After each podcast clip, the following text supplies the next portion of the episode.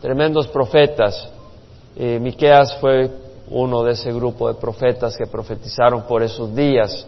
Y en los días de los reyes que estaban en Judá, eh, Jotam, Acaz y Ezequías. Jotam había sido un gran rey, reinó solo por 16 años, pero ha sido un buen rey.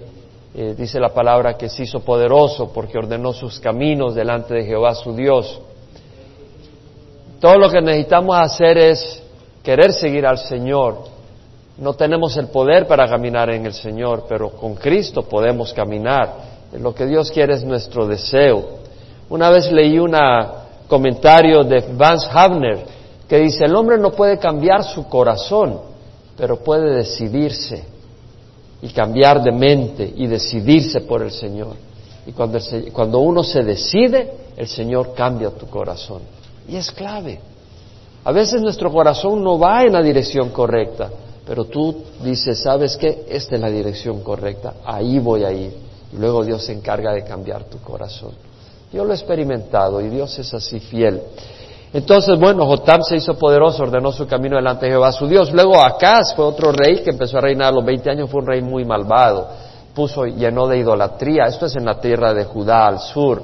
Eh, eh, trajo todo lo que era idolatría al sur, eh, quemó incienso a los Baales, eh, sacrificó su hijo en el valle de Benjinom, eh, cerró el templo de Jehová, y mandó hacer un altar igual que el altar que estaba pagano, que estaba en Damasco, y lo puso en, el patio, y movió el, el altar de bronce que había edificado Salomón lo movió al norte, eh, quemó incienso a, ídolos, eh, fue terrible Acaz. Y luego, después de él, Ezequías reinó, que fue un buen rey, Miqueas profetizó y él trajo arrepentimiento, es decir, él buscó el arrepentimiento y el pueblo buscó a Dios, pero no fue por, el, por mucho tiempo. Y por eso el Señor eh, trae estas ah, advertencias, no solo contra Judá, sino principalmente contra Samaria. Si leemos en el capítulo 1, dice eh, palabra de Jehová que vino de, a Miqueas de Moreset, eh, en los días de Jotam, Acas y Ezequía, reyes de Judá, lo que vio acerca de Samaria y Jerusalén. Es decir, eh, en Judá tenemos al sur, en el norte estaba el imperio norte de Israel, y ahí había reyes malvados, todos habían sido idólatras. Eh, profetizó durante los días de eh, Peca y también Pecaías, después Peca y luego Oseas, eh, no el profeta. Y este Oseas reinó nueve años y después de nueve años Israel fue llevado al exilio. Cuando digo Israel me refiero al imperio norte, debido a su idolatría. Entonces vemos la idolatría al norte, idolatría al sur, el Señor manda su juicio y estudiamos la advertencia de la destrucción total que el Señor anunció a través de Miqueas al pueblo. Ahora, en el capítulo 2 continúa esa advertencia y continúa el Señor eh, exponiendo eh, la situación y su sentir. Entonces ahora arrancamos con el capítulo 2. Ahora, esto es lo que dice el capítulo 2 hay de los que planean la iniquidad. Sigue sobre su juicio. Y dice, hay de los que planean la iniquidad, los que traman el mal en sus camas, al clarear la mañana lo ejecutan porque está en el poder de sus manos.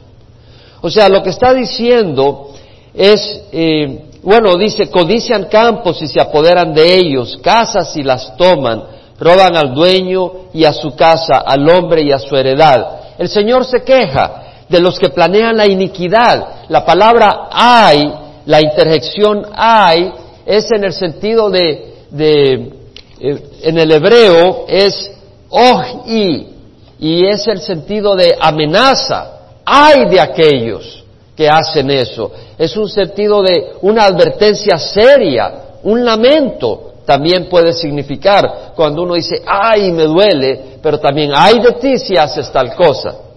Entonces acá no está tanto en, el, en, un lamento de ay me duele, sino ay de ti que planeas hacer esto.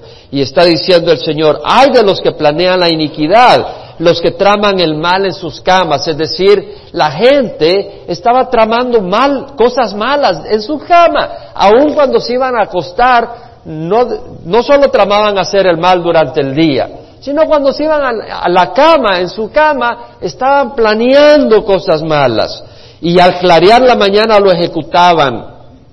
Eh, ¿Qué es lo que planeaban? Codiciaban campos y decían, oye, yo quiero, yo quiero ese campo, pero ¿cómo lo puedo agarrar? Ah, vamos a, le vamos a cerrar el agua para que no le llegue el agua y tengan problemas y, y, lleguen a la quiebra y tengan que vender su campo, entonces lo voy a comprar a precio y me lo llevo. Voy a ver cómo los hago, veo cómo, o vamos a conseguir testigos falsos que digan que este tal hizo tal, y lo vamos a apedrear en la puerta de la ciudad y le vamos a quitar el campo como hizo Acab. ¿Se acuerda? El esposo de Jezabel. Eh, bueno, como hizo Jezabel para darle el campo de la viña de Nabot a Acab. Eh, entonces, tramaban el mal, ¿cómo iban a hacer? Eso era lo que estaba en el corazón de estos hombres y, dice, aclarar la mañana ejecutaban sus planes. Eh, bueno, la palabra del Señor dice en el Salmo 36, 4 que el impío planea la iniquidad en su cama, se obstina en un camino que no es bueno, no aborrece el mal. O sea, planea el mal y no aborrece el mal. Proverbios 8:13 dice, el temor a Jehová es aborrecer el mal. Nosotros debemos de aborrecer el mal. ¿Qué es lo que quiero decir? Bueno, tú tal vez en tu cama tienes enfrente de tu cama una televisión. ¿Qué es lo que ves antes de dormirte? ¿Qué programas estás viendo en la cama? ¿O qué, qué es lo que piensas en tu, en qué meditas en tu cama? Tal vez estás en tu cama y estás con pensamientos fornicarios o adúlteros. ¿Qué es lo que planeas en tu corazón cuando estás en tu cama? El salmista David dice, cuando en mi lecho me acuerdo de ti, en ti medito durante las vigilias de la noche. El hombre de Dios, la mujer de Dios, en su cama, cuando descansa, le agradece a Dios, medita en el Señor, glorifica a Dios, le agradece a Dios sus bendiciones. El Salmo 1 dice, cuán bienaventurado es el hombre que no anda en el consejo de los impíos ni se detiene en la senda o en el camino de los pecadores, ni se sienta en la silla de los escarnecedores, sino que en la ley de Jehová medita. En ella se deleita y en ella medita de día y de noche, de día y de noche. Medita en la palabra del Señor. Cuando te vas a acostar, en vez de estar pensando amargura, mira lo que me hizo fulano, le voy a dar su trompón. Mira lo que me hizo menganita, cuando la vea vamos a ver cómo van a ser las cosas. En vez de estar pensando todas esas tonterías, medita en la palabra de Dios. Será como árbol plantado junto a las corrientes de agua, que da su fruto a su tiempo, su hoja no se marchita y todo lo que hace prospera. Eso es lo que dice el salmista. Entonces nosotros al acostarnos meditemos en la palabra del Señor. Ahora vemos que ellos tenían poder porque dice, ellos planean la iniquidad, y dice, al clarear la mañana lo ejecutan porque está en el poder de sus manos. Ellos tenían influencia. Era gente que tenía influencia, era gente que tenía contactos. Era gente que tenía su poder. Y entonces usaban su poder no para hacer el bien.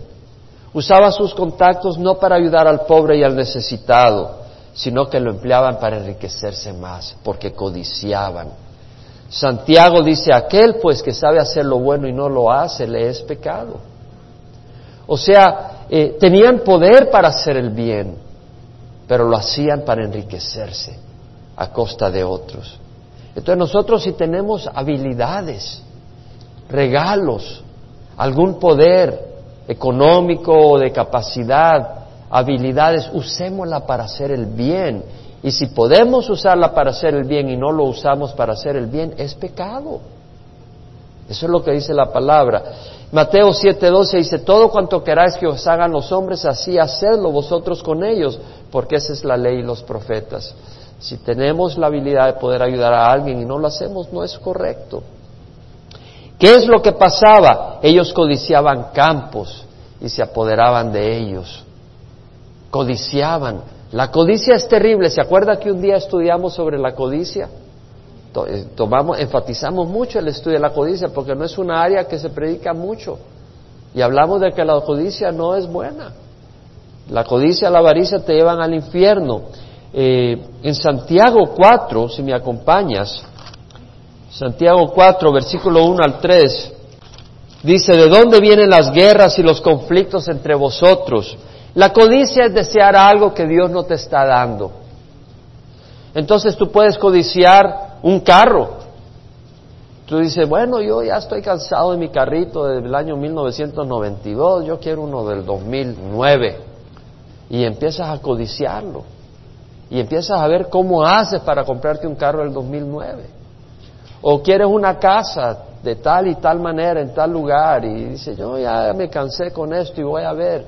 La codicia es la, que, es la que ha tirado a este país en la crisis económica y al mundo en la crisis económica actual. La codicia de personas que compraron eh, y que no tenían la habilidad, o algunos porque fueron engañados, pero otros porque en su codicia vendieron o compraron y realmente no les importaban las consecuencias y han hundido a este país en una crisis económica. La codicia. ¿De dónde vienen las guerras y los conflictos? La codicia causa conflicto. ¿De dónde vienen la guerra y los conflictos? No vienen de vuestras pasiones que combaten en vuestros miembros. Codiciad si no tenéis, por eso cometéis homicidio. Es decir, tú dices, bueno, yo quiero comprar, eh, quiero comprar eh, tal cosa, y vas a la tienda y no tienes dinero. Entonces vienes, abres la cartera cuando nadie se da cuenta y ahí lo metes. Pero Dios se da cuenta. Tal vez puedes engañar a la gente, pero vemos lo que te lleva a hacer la codicia. Y dice, no podéis obtener, por eso combatís y hacéis guerra, no tenéis porque no pedís, y pedís y no recibís porque pedís con malos propósitos para gastarlo en vuestros placeres. Entonces, eh, la codicia te motiva el desear cosas que Dios no... Bueno, si tú quieres algo, pídeselo al Señor. Señor, mira, yo necesito un carro, pídeselo al Señor, el Señor te lo va a dar si te conviene. Ahora, si te vas a matar o vas a hacer locura, el dice, no, este anda a cien, mil por hora, no, tenemos que salvar el pellejo a él y a otros. Y no te va a dar el carro, pero tal vez te lo va a dar. Es muy importante, cuando hablamos de la codicia, entender de que la codicia te puede llevar a cabo a robar, ¿cierto? Tal vez tú, tal vez no, y puedes vivir codiciando, tú puedes codiciar y dices, yo codicio tal cosa y, solo vives codiciando, pero no lo robas, ¿verdad? Y puedes vivir con ese sentimiento en el corazón, pero tarde o temprano te va a destruir. Pero muchas veces la codicia te motiva a robar. Y yo quiero hablar del robo, porque hay muchas maneras de robar. Matthew Henry escribió, el, no hurtarás es el octavo mandamiento. Te vas al, Éxodo 20, habla de los diez mandamientos. El octavo es no hurtar. Y Matthew Henry dice que ese octavo mandamiento nos prohíbe robar a otros removiendo, por ejemplo, linderos antiguos. Si tienes tu terrenito y cuando no se da cuenta el vecino vas y le mueves un poquito más allá la línea, le mueves la piedra un poquito más allá, que no se dé cuenta. Eso es robar. O invadiendo los derechos de nuestro, vecino. Tal vez eh, eh, cuando no se da cuenta, Ahí ya dejas que todos los puercos se vayan al, terrenito del vecino y se coman el, maíz y todo. Como no se da cuenta, fue de vacaciones, ahí está. Estás robando. Eh, o tal vez tomando bienes de su persona. Entras y te robas algo directamente, o de su casa o campo, ya sea por la fuerza o escondidas. O sobreaprovechándonos en las negociaciones. Tal vez alguien te quiere vender algo y tú lo vas a comprar, pero sabes que esa persona está necesitada y tú vienes y le dices, ¿cuánto? Eh, 200 dólares. No, que 75. No, es un robo. No, ¿cómo? No, no, 75 y ya. Y él está muriéndose de hambre literalmente y te dice, está bien, llévatelo. Se lo has robado, mi amigo. Eso no es ser un buen negociante. Hay que tener mucho cuidado. Hay que tener mucho. Ahora, ah, yo he ido en a ciertos mercados en Latinoamérica, no voy a decir el país, ¿Y cuánto? Mil dólares. No, que no, que como, ah, 200. Ya, o 140, no recuerdo la cifra, pero ya, y pues me gustaba siempre, como vengo desde esa área donde uno siempre negocia, los palestinos somos buenos para eso. Al final lo compré a 140.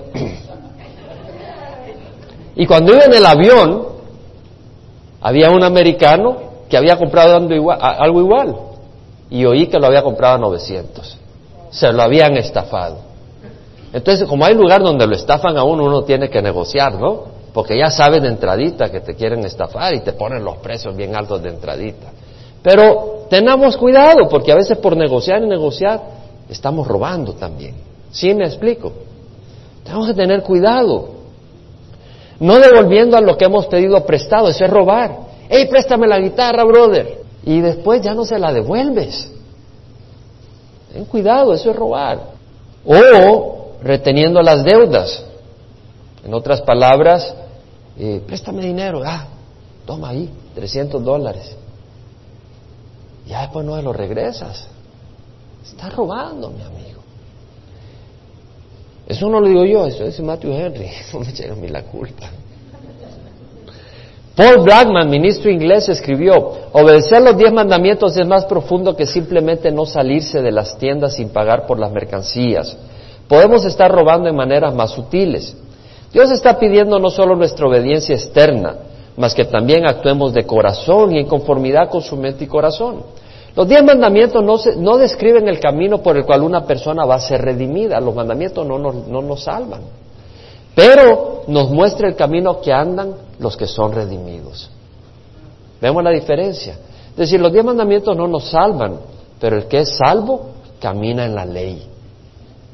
Cuando digo camina en la ley, no quiere decir de que dependa de la ley por su salvación, pues camina en la rectitud de Dios.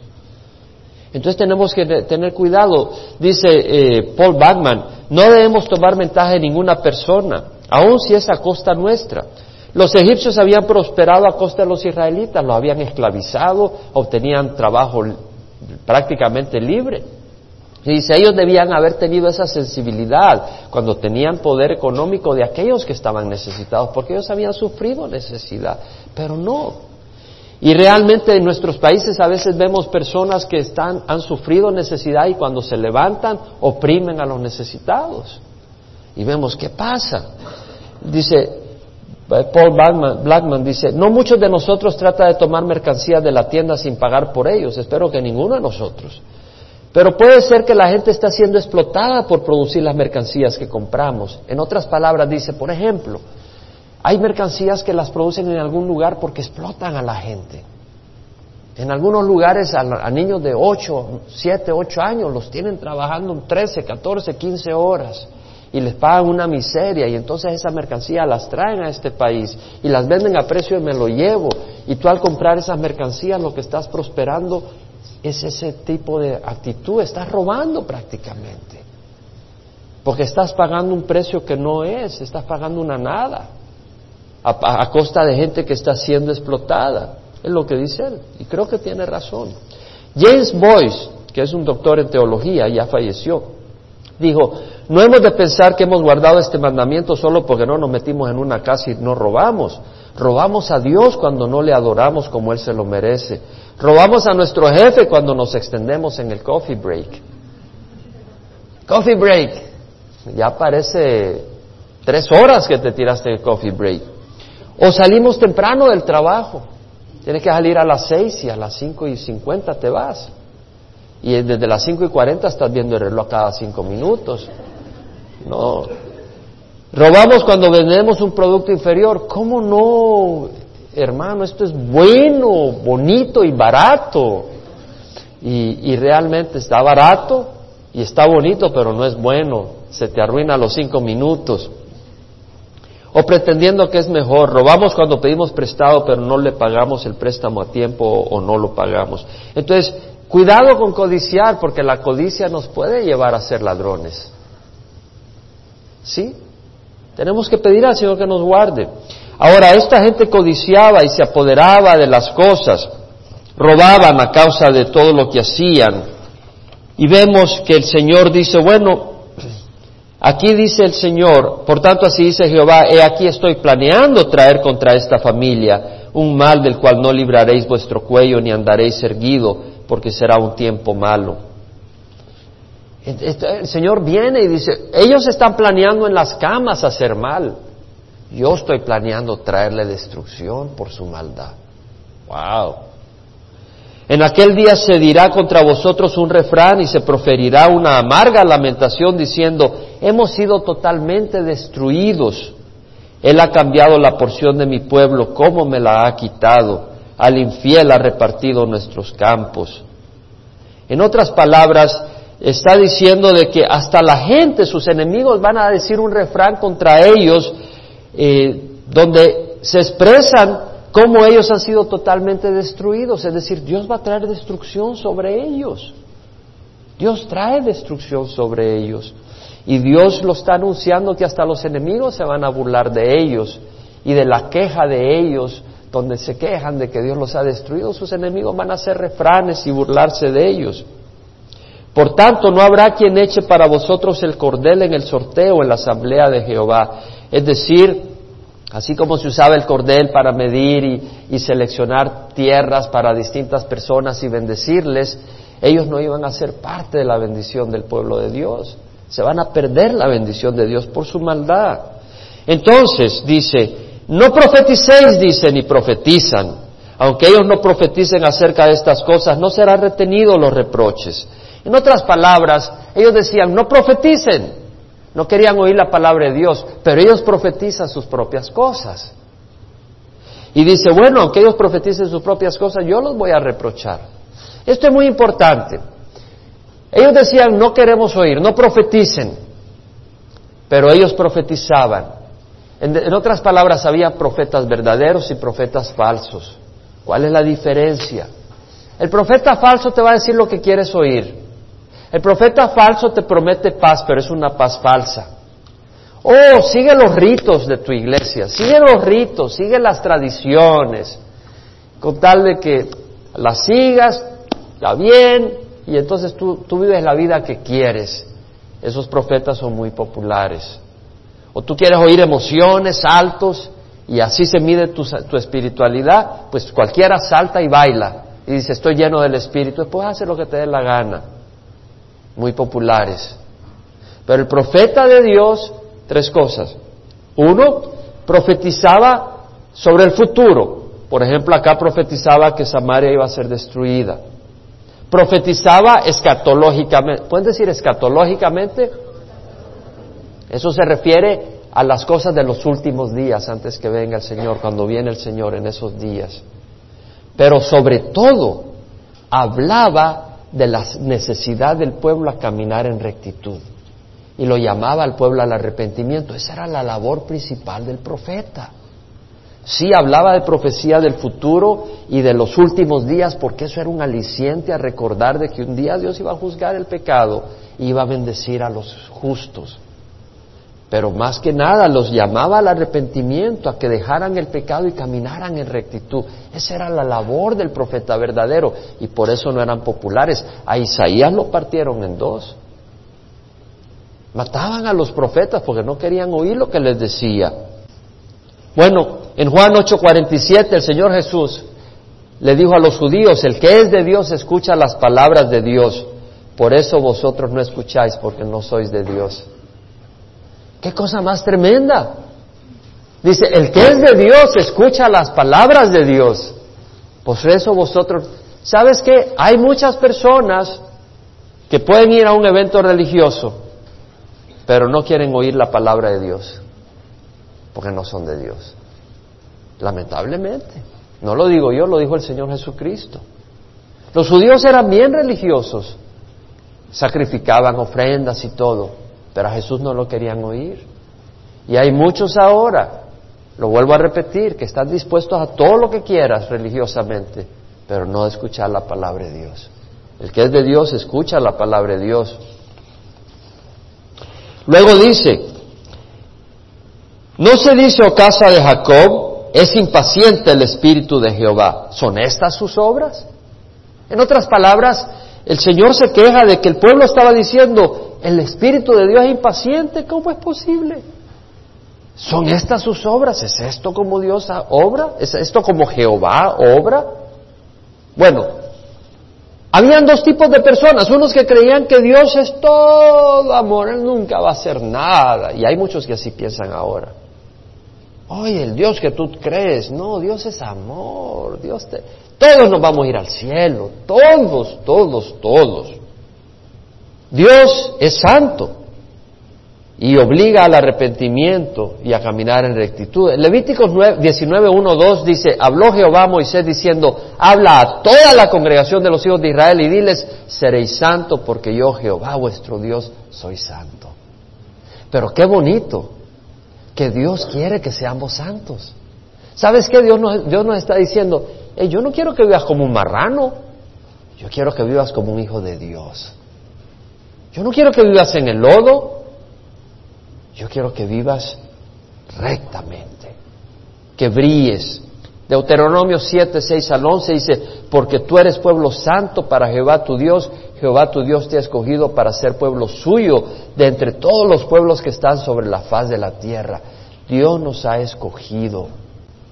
Dios quiere que caminemos en rectitud porque Él es santo.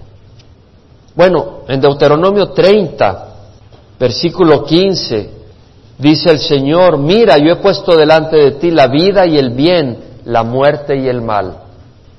Te ordeno hoy amar a Jehová tu Dios, andar en sus caminos y guardar sus mandamientos, sus estatutos y sus juicios para que vivas y te multipliques a fin de que Jehová tu Dios te bendiga en la tierra que vas a entrar a poseerla. Pero si tu corazón se desvía y no escucha, sino que te dejas arrastrar y te postras ante otros dioses y los sirves, yo os declaro hoy que ciertamente pereceréis. No prolongaréis vuestros días en la tierra donde tú vas cruzando el Jordán para entrar en ella y poseerla. Al cielo y a la tierra pongo hoy como testigo contra vosotros de que he puesto ante ti la vida y la muerte, la bendición y la maldición. Escoge pues la vida para que vivas tú y tu descendencia, amando a Jehová tu Dios, escuchando su voz y allegándose a Él. Dios pone a nosotros la vida o la muerte. Él quiere que escojamos vida. Pero Dios es santo y si tú rechazas la santidad estás escogiendo muerte. Eso es lo que el Señor está diciendo. Ay, otros se quejan de que Dios es violento, que es sanguinario, que es hambriento de guerra, pero obviamente no conocen a Dios. Ayer meditamos en Dios de amor, amén, y meditamos en el gran amor de Dios. Realmente era muy especial ese mensaje que Dios tenía para nosotros, ese, ese gran amor. Y bueno, me, me encantado compartirlo una vez más acá porque es un mensaje que tocó mi corazón. Dios es de amor. Eh, no le conocen. En Deuteronomio 23, 14 es un versículo que aprendí hace algún tiempo y es muy especial. Y dice, Jehová tu Dios anda en medio de tu campamento para librarte y para derrotar a tus enemigos delante de ti. Por tanto, tu campamento debe ser santo y él no debe ver nada indecente en medio de ti, no sea que se aparte de ti. Jehová tu Dios anda en medio de tu campamento. Jehová tu Dios anda en medio de tu campamento para librarte y derrotar a tus enemigos delante de ti. Derrotar a tus enemigos delante de ti. Por lo tanto, tu campamento debe ser santo y Él no debe ver nada indecente en medio de ti, no sea que se aparte de ti. Yo recuerdo cuando leí ese versículo y clavó en mi corazón. Cuando, cuando la palabra a mí me ha penetrado, yo, yo te puedo decir en qué momento me penetran esos versículos. Ese versículo yo estaba visitando a un amigo pastor y estaba esperándolo y mientras lo esperaba abrir la Biblia y leí ese versículo y me penetró como nunca. La palabra de Dios es poderosa. La palabra de Dios es increíble. Y aquí el Señor lo que está diciendo es que Él está con nosotros. No somos templo del Espíritu Santo. Ese es el campamento de Dios. ¿Y por qué está ahí? para derrotar a nuestros enemigos, para librarnos de nuestros enemigos, Pero debemos de ser santos porque Dios habita con nosotros. Y si Dios habita en nosotros, debemos de caminar en rectitud. Lo que hablamos, lo que vemos, lo que decimos, con lo que nos alimentamos. Bueno, versículo 8. Bueno, 7. No hacen bien mis palabras al que camina rectamente y podemos decir, amén. Eso fue lo que el Señor dice. Eh, no se dice, o oh, casa de Jacob, es impaciente el Espíritu del Señor. Son estas sus obras. Y el Señor dice, ¿acaso no hacen bien mis palabras al que camina rectamente? Claro que hacen bien. Claro que hacen bien. Hace poco mi pueblo se ha levantado como enemigo. De sobre las vestiduras arrebatáis el manto a los que pasan confiados, a los que vuelven de la guerra. Es decir, dice, se han levantado como mi enemigo, dice el Señor. No, el pueblo no agarró lanzas y, espadas para ir a pelear con el Señor. No está diciendo eso. Pero el pueblo estaba rehusando caminar por el camino de Dios. Estaba rehusando la palabra de Dios. Estaban cometiendo injusticia en su propia casa, en su propio campo. Estaban haciendo, estaban obrando injustamente. Tenemos que tener cuidado que obremos justamente con nuestros cónyuges. Que Dios nos dé sabiduría. Cuidado como obras con tu cónyuge. Hace poco mi pueblo se ha levantado como enemigo de sobre las vestiduras arrebatáis el manto a los que pasan confiados, a los que vuelven de la guerra. Venía alguien confiado, ¿eh? iba pasando por ahí, venía del trabajo, no sé, venía de hacer algún negocio, y ya le arrebataban el manto, ponían una espada y le arrebataban el manto, le robaban el manto. O alguien venía de la guerra peleando por el país y venía del, de regreso y le arrebataban el manto, le quitaban, lo despojaban. A las mujeres de mi pueblo arrojáis de la casa de sus delicias, es decir, a las mujeres le robaban las casas, veían cómo le quitaban las casas. Y hay mucha gente que buscando más y más se aprovechan de los que tienen menos y los dejan con menos todavía. De sus hijos arrebatáis mi gloria para siempre. La palabra gloria, la traducción en la New American Standard es my splendor, mi esplendor. En la New International Version es mi bendición, my blessing. En la New King James Version es mi gloria. Eh, en otras palabras, arrebatáis mi esplendor, mi bendición de los hijos. Lo que está diciendo es que Dios quiere que los hijos crezcan en un hogar estable, donde hayan sus necesidades materiales cubiertas, donde haya techo, donde haya ropa. Pero dice, la sociedad está tan corrupta, el sistema está tan corrupto, el gobierno no está llevando a cabo las cosas y protegiendo al desvalido, y lo que termina ocurriendo es de que los niños no tienen la protección que yo quiero darles, dice el Señor. Entonces no le echen la culpa a Dios. Dios le ha dado responsabilidad a cada hombre, Dios le ha dado responsabilidad a los gobiernos. Y si ellos fallan, ellos un día van a tener que darle cuenta a Dios. Ahora Dios es el Dios de los huérfanos y de las viudas y todo el que clama a Él será, no será avergonzado y todo el que invoca el nombre del Señor será salvo. Ahora dice, levantaos y marchad, pues este no es lugar de descanso por la impureza que trae destrucción, destrucción dolorosa. El Señor le dice, levantaos y marchad, pues este no es lugar de descanso. En 1980, por ahí, 80, 82 ya no recuerdo, había un monte que se llama San Helen, todavía está, y hacía grandes temblores. Y se le avisó a la gente, Sálganse de ahí, que este no es lugar de descanso, esto va a estallar. Y algunos decían, de aquí no nos movemos, ahí estaban felices en sus casitas, todos los árboles, les fascinaba el lugar.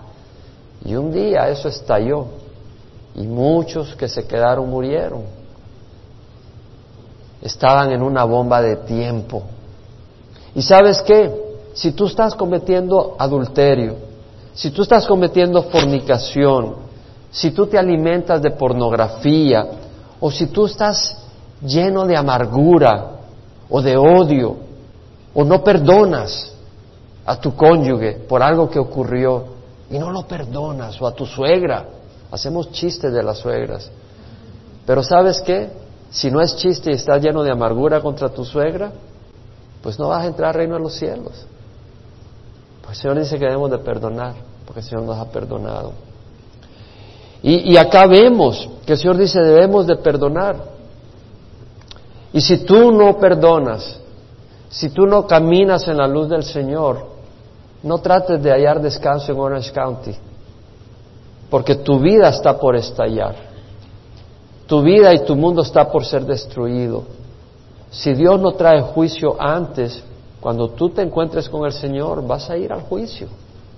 Por eso dice, levantaos y marchad, porque este no es lugar de descanso, por la impureza que trae destrucción, destrucción dolorosa.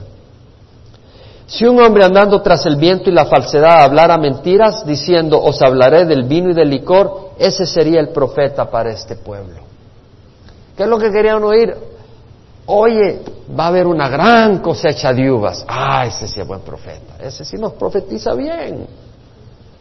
¿Verdad? Hay, televisión, se oyen a veces predicadores. Da 100 dólares, Dios te va a dar mil. Ese predicador es bueno. Y ahí le da los 100 dólares. Y tal vez te llegan los mil, pero no vienen del Señor. Alguien está moviendo las cosas. Porque Dios, a Dios no lo manipulas. O sea, tú no, Dios no dice, hey, vamos a trabajar de esta manera. Si tú me das, yo te doy de esta manera. No, Dios quiere que nosotros le amemos. Eh, esa, esa enseñanza lo que hace es que la gente sea más codiciosa. Bueno, en una vez hablando con alguien me decía, ¿sabe qué? Yo estoy cansado que todos los cristianos andamos ahí en carritos. Los cristianos debemos de andar en carros Mercedes Benz todos. Así me dijo. Yo me le quedé mirando. Porque eh, no quiere decir que tenga malos que tenga un Mercedes Benz, no. Pero lo que estoy diciendo es que él decía, todos tenemos que tener carros buenos y esto y lo otro. Y yo, bueno, pues el Señor Jesucristo andaba a pie. Ciertamente, después de hablar de todo esto, después de hablar el Señor de la ira que traería contra Samaria y contra el pueblo de Israel, es increíble una vez más en qué termina el Señor este mensaje. Ciertamente os reuniré a todos, oh Jacob, ciertamente recogeré el remanente de Israel, los agruparé como ovejas en el aprisco, como rebaño en medio de su pastizal, harán estruendo por la multitud de hombres. El que abre brecha subirá delante de ellos, abrirán brecha, pasarán la puerta y saldrán por ella, su rey pasará delante de ellos y Jehová a su cabeza. Una vez más el Señor muestra su gran amor. Lo que está mostrando el Señor es que nadie se va a oponer a su propósito. ¿Cuál es su propósito? bendecir a su pueblo. ¿Y cómo lo va a hacer? Oh, lo va a llevar por el juicio, por la disciplina, y los que siguen necios van a ser destruidos. Pero en todo ese proceso va a haber un remanente. Y ese remanente el Señor se compromete, busca asegurarse que un día va a poder bendecir a todo ese pueblo. Y el Señor lo va a hacer. Y sabemos que un día el Señor va a reunir a Israel y bueno, ya lo llevó a su tierra. Pero muchos todavía rechazan a Jesucristo, pero el Señor va a tratar con Israel y va a traer mucho sufrimiento a Israel. Y ahorita se está poniendo color de hormiga la cosa para Israel. Y me llamaba la atención, estaba leyendo eh, cómo, cómo se están cumpliendo proféticamente las cosas. Estaba leyendo que el grupo 7, G7, que son las siete potencias económicas, Francia, Alemania, Inglaterra, Estados Unidos, eh, Japón, son siete naciones que se reunieron para discutir de que dicen vamos a salir de esta crisis y hablaban de las regulaciones económicas globales, o sea, de tener una economía global, que la palabra del Señor habla del globalismo en los últimos días, pero lo que me llamó la atención esta vez nunca lo había pensado, ¿Cuántas naciones son las que forman este grupo de potencias económicas? Siete. Y me acordé de la bestia de Apocalipsis que tiene siete cuernos. siete cabezas, perdón, y diez cuernos. Y, realmente, y, y, ¿saben dónde se habían reunido? En Roma. Y que me llamaba la atención porque Apocalipsis habla de la bestia, y la bestia que es la ciudad eh, donde, eh, que era Roma o sea, la ciudad de los siete montes, etcétera, que lo, describe Apocalipsis. Y, vemos cómo las cosas se están alineando a los últimos días. Eh, y el Señor va a tratar con Israel y al último tiempo se van a dar cuenta que ellos habían crucificado a su Mesías y van a clamar y van a estar arrepentidos y lo van a recibir como su Mesías. Va a ser muy precioso. Dios va a trabajar con Israel y está trabajando con Israel y va a cumplir lo que Él ha querido hacer. Pero porque han sido tan testarudos, así ha tenido que trabajar con ellos. Y así Dios trabaja con nosotros. Porque somos duros. Realmente somos duros. Dios nos tiene que meter en el fuego y nos mete en crisis. Y en ese camino vamos conociendo y vamos considerando y vamos poniendo pensamiento a las cosas hasta que de veras estamos abrazados del Señor como, como que un niño de repente abraza a su papá y dice, papá, perdóname, y lo abraza y no se quiere ir de él porque siente la seguridad y el apoyo. Y cuando estamos ahí ya no nos vamos de las manos del Señor. Y eso es lo que el Señor hace porque Él nos ama. Su propósito no es destruirnos, su propósito es bendecirnos. Bendita, bendita las tribulaciones que han venido a nuestras vidas. Bendita las crisis que Dios ha permitido en nuestras vidas. Realmente yo conozco al Señor y lo conozco no por, no por mérito mío. Yo puedo reconocer en mi propia vida personal cuando crecí sin un padre y cuando habían crisis de las que evito compartirlas acá, porque no es necesario, pero crisis difíciles, duras, destrozantes, desgarrantes, esas crisis fueron preparando mi corazón, porque no tenían respuesta, pero hayan respuesta en Cristo Jesús. Realmente le doy gracias a Dios, no por la destrucción que esas crisis trajeron, no por el dolor de por sí, pero si no fuera por esas crisis, por esas situaciones, no hubiera considerado al Señor. Y he probado al Señor. Y puedo decir que el Señor es bueno y que el Señor es especial, el Señor es precioso. Entonces vemos cómo el Señor acá habla de que Él irá a la cabeza de su pueblo y Él abre brecha. ¿Sabes qué? Brecha en un muro. El pueblo estaba atrapado y el Señor dice, yo voy a sacar a mis ovejas, voy a abrir brecha y voy a ir delante de ellos. Tal vez tu muro es la codicia, tal vez tu muro es la amargura, tal vez tu muro es crisis económica, tal vez es el adulterio, tal vez la fornicación, tal vez es una lengua que no puedes controlar y dice barrabasada y media, tal vez es el odio, el enojo. El Señor va a ir delante de ti y va a romper ese muro y vas a caminar libremente. Eso es lo que promete el Señor. Nadie de nosotros puede caminar rectamente sin el poder del Espíritu Santo. Y Dios está con nosotros. Y si Dios por nosotros, ¿quién contra nosotros? Sabemos que todas las cosas obran para bien de aquellos que aman al Señor, que han sido llamados conforme a su propósito, porque aquellos que llamó los predestinó para ser hechos conforme a la imagen de su Hijo Jesucristo, para que Él fuera el primero de muchos hermanos. Entonces, Dios está moldeando nuestras vidas. Dios está moldeando nuestras vidas y ese es su plan. En Jeremías, ya ustedes saben ese versículo muy lindo, dice, yo sé los planes que tengo para vosotros, dice Jehová, planes de bienestar y no de calamidad, para daros un futuro y una esperanza. Jeremías 29, 11 al 14. Yo sé los planes que tengo para vosotros, declara Jehová, planes de bienestar y no de calamidad, para daros un futuro y una esperanza. Me invocaréis y vendréis a rogarme y yo os escucharé. Me buscaréis y me encontraréis cuando me busquéis de todo corazón. El Señor quiere que le busquemos de corazón. Me buscaréis y me encontraréis cuando me busquéis de todo corazón. Me dejaré hallar de vosotros, declara Jehová, y restauraré vuestro bienestar. Y os reuniré de todas las naciones y de todos los lugares a donde os expulsé, declara Jehová, y os traeré de nuevo al lugar de donde os envié al destierro. Dios nos ama.